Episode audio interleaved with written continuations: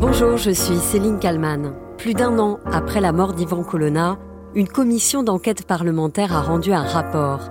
Rapport qui souligne de graves défaillances, des erreurs et des inactions de la part des autorités. Des questions restent aussi en suspens.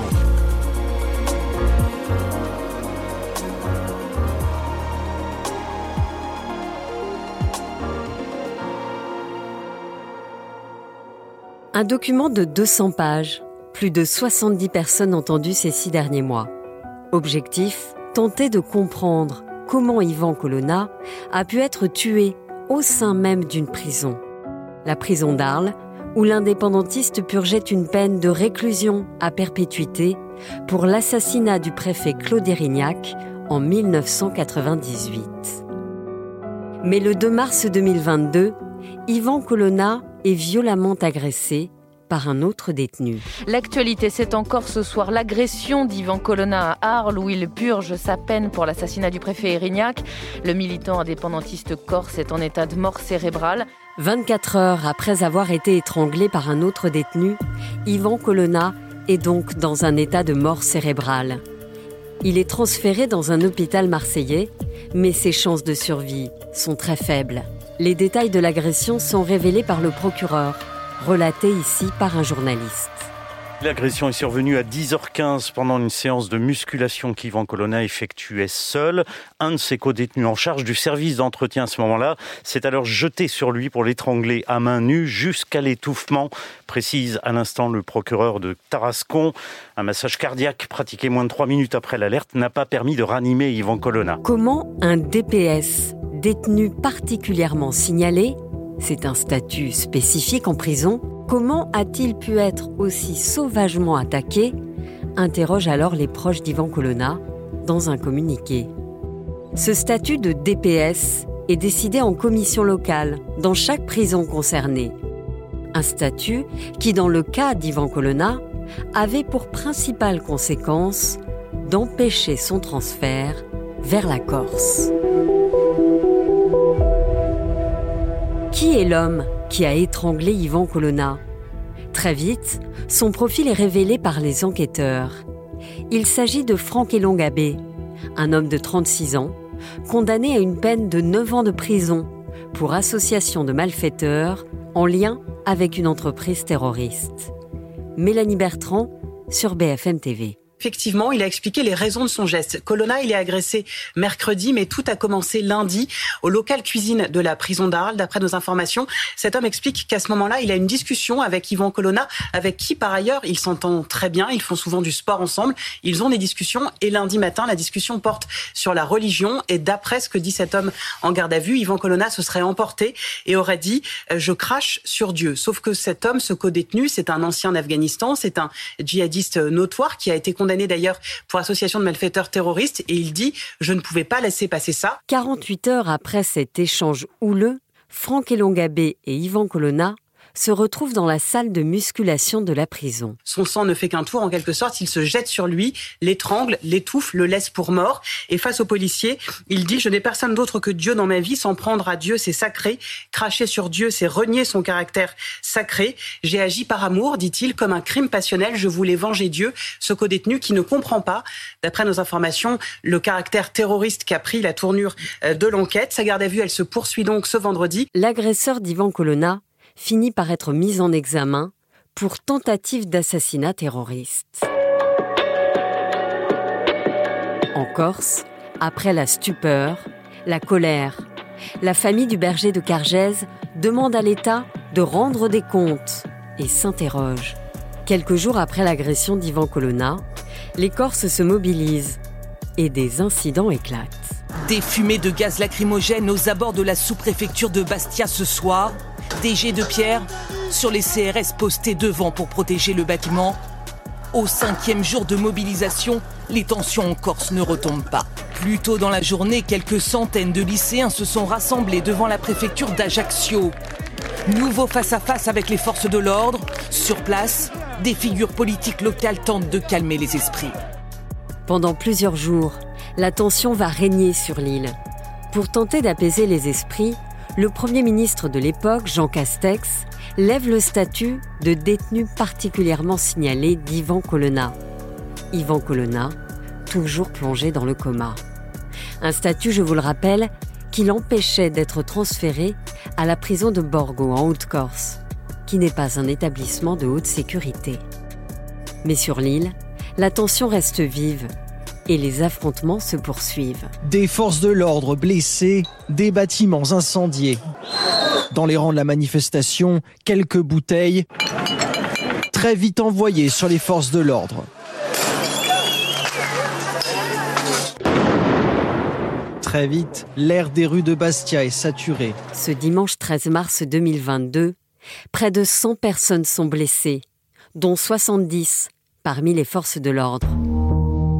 Et puis, le 21 mars 2022. Je donne cette information euh, qui est tombée il y a maintenant euh, quelques minutes. Ivan euh, Colonna est décédé, c'est ce qu'annonce sa famille via son avocat. Ça faisait 19 jours qu'il était dans le coma. Il avait été attaqué par un détenu islamiste à la prison d'Arles. 8 minutes d'agonie d'ailleurs qui ont été filmées par la vidéo. Aussitôt, les autorités appellent au calme et Emmanuel Macron promet de tirer les conséquences de la mort de Colonna.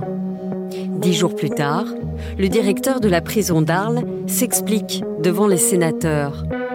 En larmes, il raconte que Franck Elongabé voulait se payer quelqu'un de connu. Excusez-moi, je suis ému parce que je connaissais pas Colonna, mais c'est un être humain, quoi. C'est. Bon, voilà. Et vu comme il a été agressé, vous n'avez pas vu le film, je suis désolé. C'est particulièrement agressif, quoi, vers quelqu'un qui ne peut pas se défendre. Si c'était à égalité, à la limite. Mais là, non, moi je pense qu'il voulait se quelqu'un de connu, voilà, et qui c'était, c'était lui.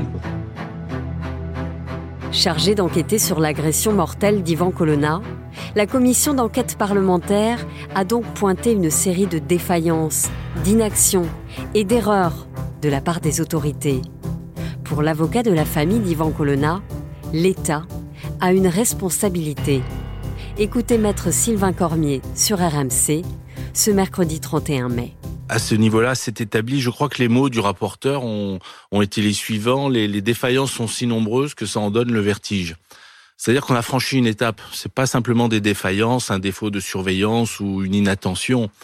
On a une accumulation d'anomalies qui, empilées les unes sur les autres, amènent à se poser des questions graves. Aujourd'hui, l'avocat de la famille d'Ivan Colonna s'interroge, notamment sur le rôle de Franck Elongabé au sein de la prison. Dans les zones d'ombre, dit-il, il y a la question de savoir si l'assassin d'Ivan Colonna était ou non une source du renseignement pénitentiaire. Bonjour Jean-Félix Aquaviva. Bonjour. Vous êtes euh, député Haute-Corse du groupe Lyot. Vous êtes euh, aussi le président de la commission parlementaire chargée euh, de faire la lumière sur ce qui a pu conduire à la mort d'Ivan Colonna. Autrement dit, sur les dysfonctionnements au sein de l'administration pénitentiaire et de l'appareil judiciaire. Vous avez donc rendu vos travaux à l'Assemblée nationale. Près de six mois de travail, des dizaines de personnes entendues. Et dans votre rapport, vous mettez clairement en cause la maison centrale d'Arles. D'abord, est-ce qu'on peut revenir euh, sur le moment de l'agression euh, d'Ivan Colonna? Il y a des caméras euh, de vidéosurveillance dans la salle de sport, mais personne ne va voir ce qui se passe au moment où ça se passe. Pourquoi? Bien, nous avons là des dysfonctionnements au cœur de l'acte, comme nous avons eu des dysfonctionnements que nous avons répertoriés au niveau de la gestion du parcours carcéral de Franck Elongabé.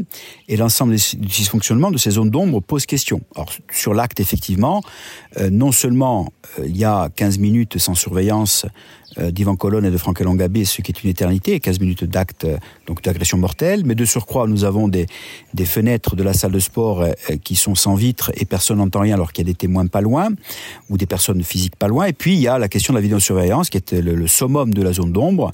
Non seulement la vidéo n'était pas sur le bon scénario, ça ne filmait pas les salles d'activité de manière récurrente. Deuxièmement, les agents n'étaient pas suffisamment formés pour toucher le matériel. Mais surtout, troisièmement, et ça se cumule, si l'agent avait appuyé à travers la souris euh, sur la salle de sport pour voir ce qui s'y passait, ce n'aurait pas été l'image de la salle de sport qui serait apparue, euh, défaut de paramétrage étant indiqué par l'inspection générale de la justice dans son rapport et par notre visite à Arles, ce qui est extrêmement troublant, surtout si on cumule avec les auditions du directeur de l'établissement et d'autres agents de terrain de la, centrale d'Arles qui, disent clairement qu'effectivement, lorsqu'on voit les images, Franck Elongabé euh, semble de savoir qu'il ne risque rien du point de vue des vidéos, puisqu'il ne regarde pas du tout les caméras. Il fait attention surtout à ce que l'agent ne revienne pas rapidement. Donc, ce qui euh, donne un faisceau d'indices euh, pour aller à la conclusion de la préméditation. Mais ça, on laissera l'enquête judiciaire le, conclure. Et dans votre rapport, d'ailleurs, vous écartez aussi la thèse du blasphème. Yvan Colonna qui aurait dit qu'il crachait sur Dieu, Franck Elongabé qui ne l'aurait pas supporté.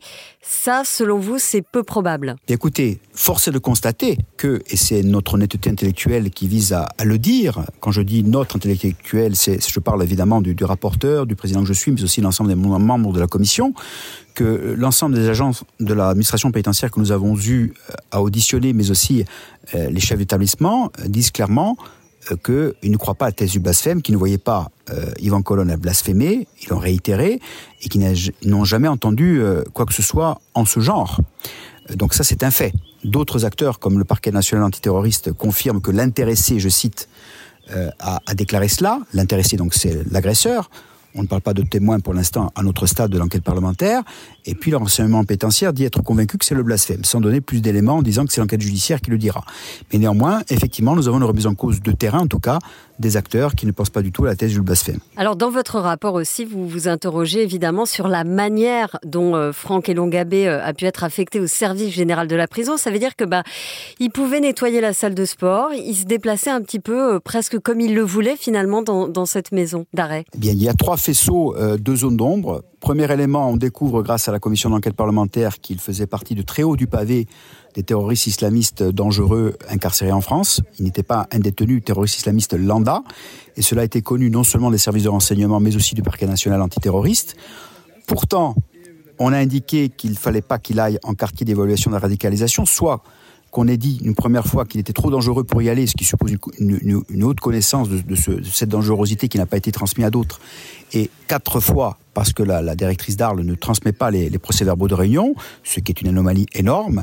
Et puis dernièrement, tout ce monde justifie qu'il était normal qu'il soit en emploi général. Or, statistiquement, et ça c'est le rapporteur avec, euh, les administrateurs qui l'ont prouvé, c'est le seul terroriste islamiste incarcéré en France depuis des années qui a un emploi en service général, le seul tous les autres terroristes islamistes ont des emplois en atelier, c'est-à-dire encadrés, surveillés.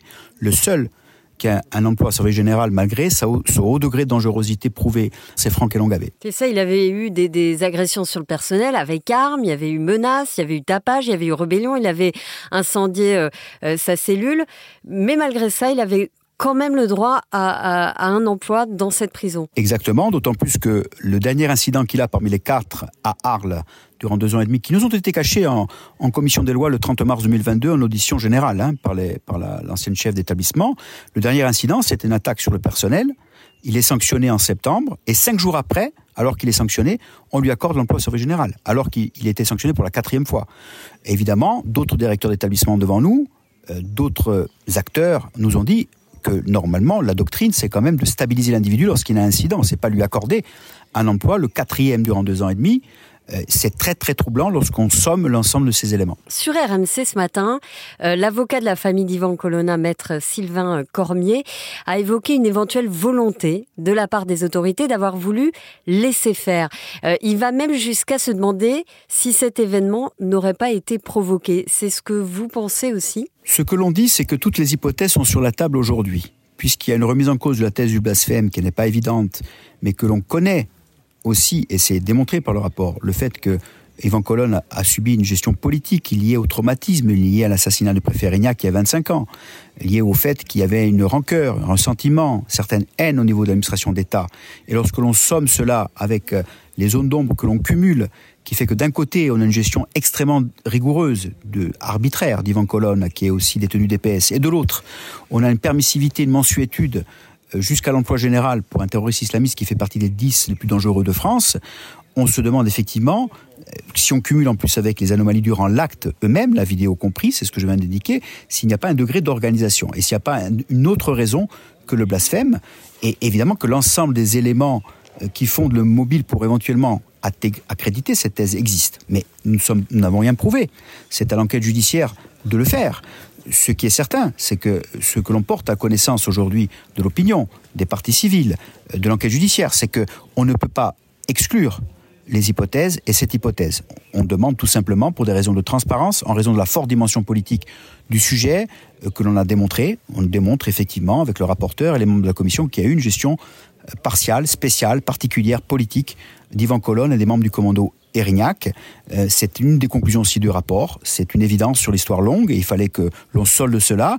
Mais ça alimente la capacité que les zones d'ombre à penser que Ivan Colonne, sortant effectivement de, de, la peine de sûreté en juillet 2021, il devenait euh, accessible à un aménagement de peine.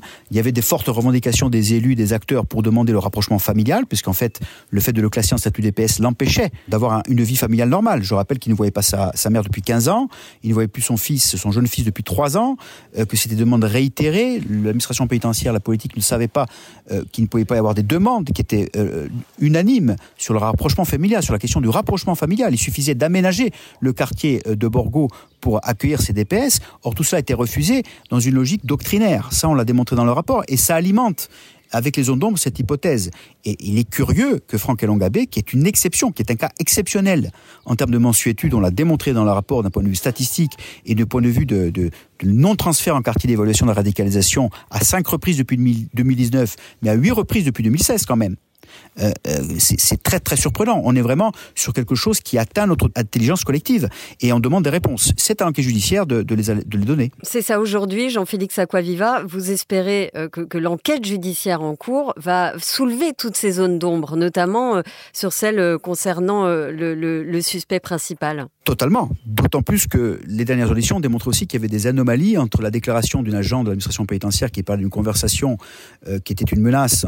Elle a entendu je vais le tuer une conversation entre trois détenus, dont Franco Lagabé, la veille de l'assassinat, plus des éléments dont elle dit qu'elle les a introduits dans le logiciel de, d'information. Il, a rangé sa, sa cellule. Euh, Exactement. Il a, fait le tri. Et, ça, ça a été signalé, mais ça, ça n'est pas remonté jusqu'en haut. Eh bon, on ne le retrouve pas. On ne le retrouve pas dans le logiciel, ce qui interroge. C'est pour ça qu'on s'interroge avec le rapporteur de faire une démarche par le biais de l'article 40. Donc, toutes ces anomalies de, manquement à l'information euh, pratique quotidienne, euh, je rappelle que la centrale d'Arles, c'est 127 détenus, c'est un village. Euh, on parle de 4 terroristes islamistes détenus en mars 2022 et 13 DPS. Donc, c'est pas la surpopulation de terroristes islamistes.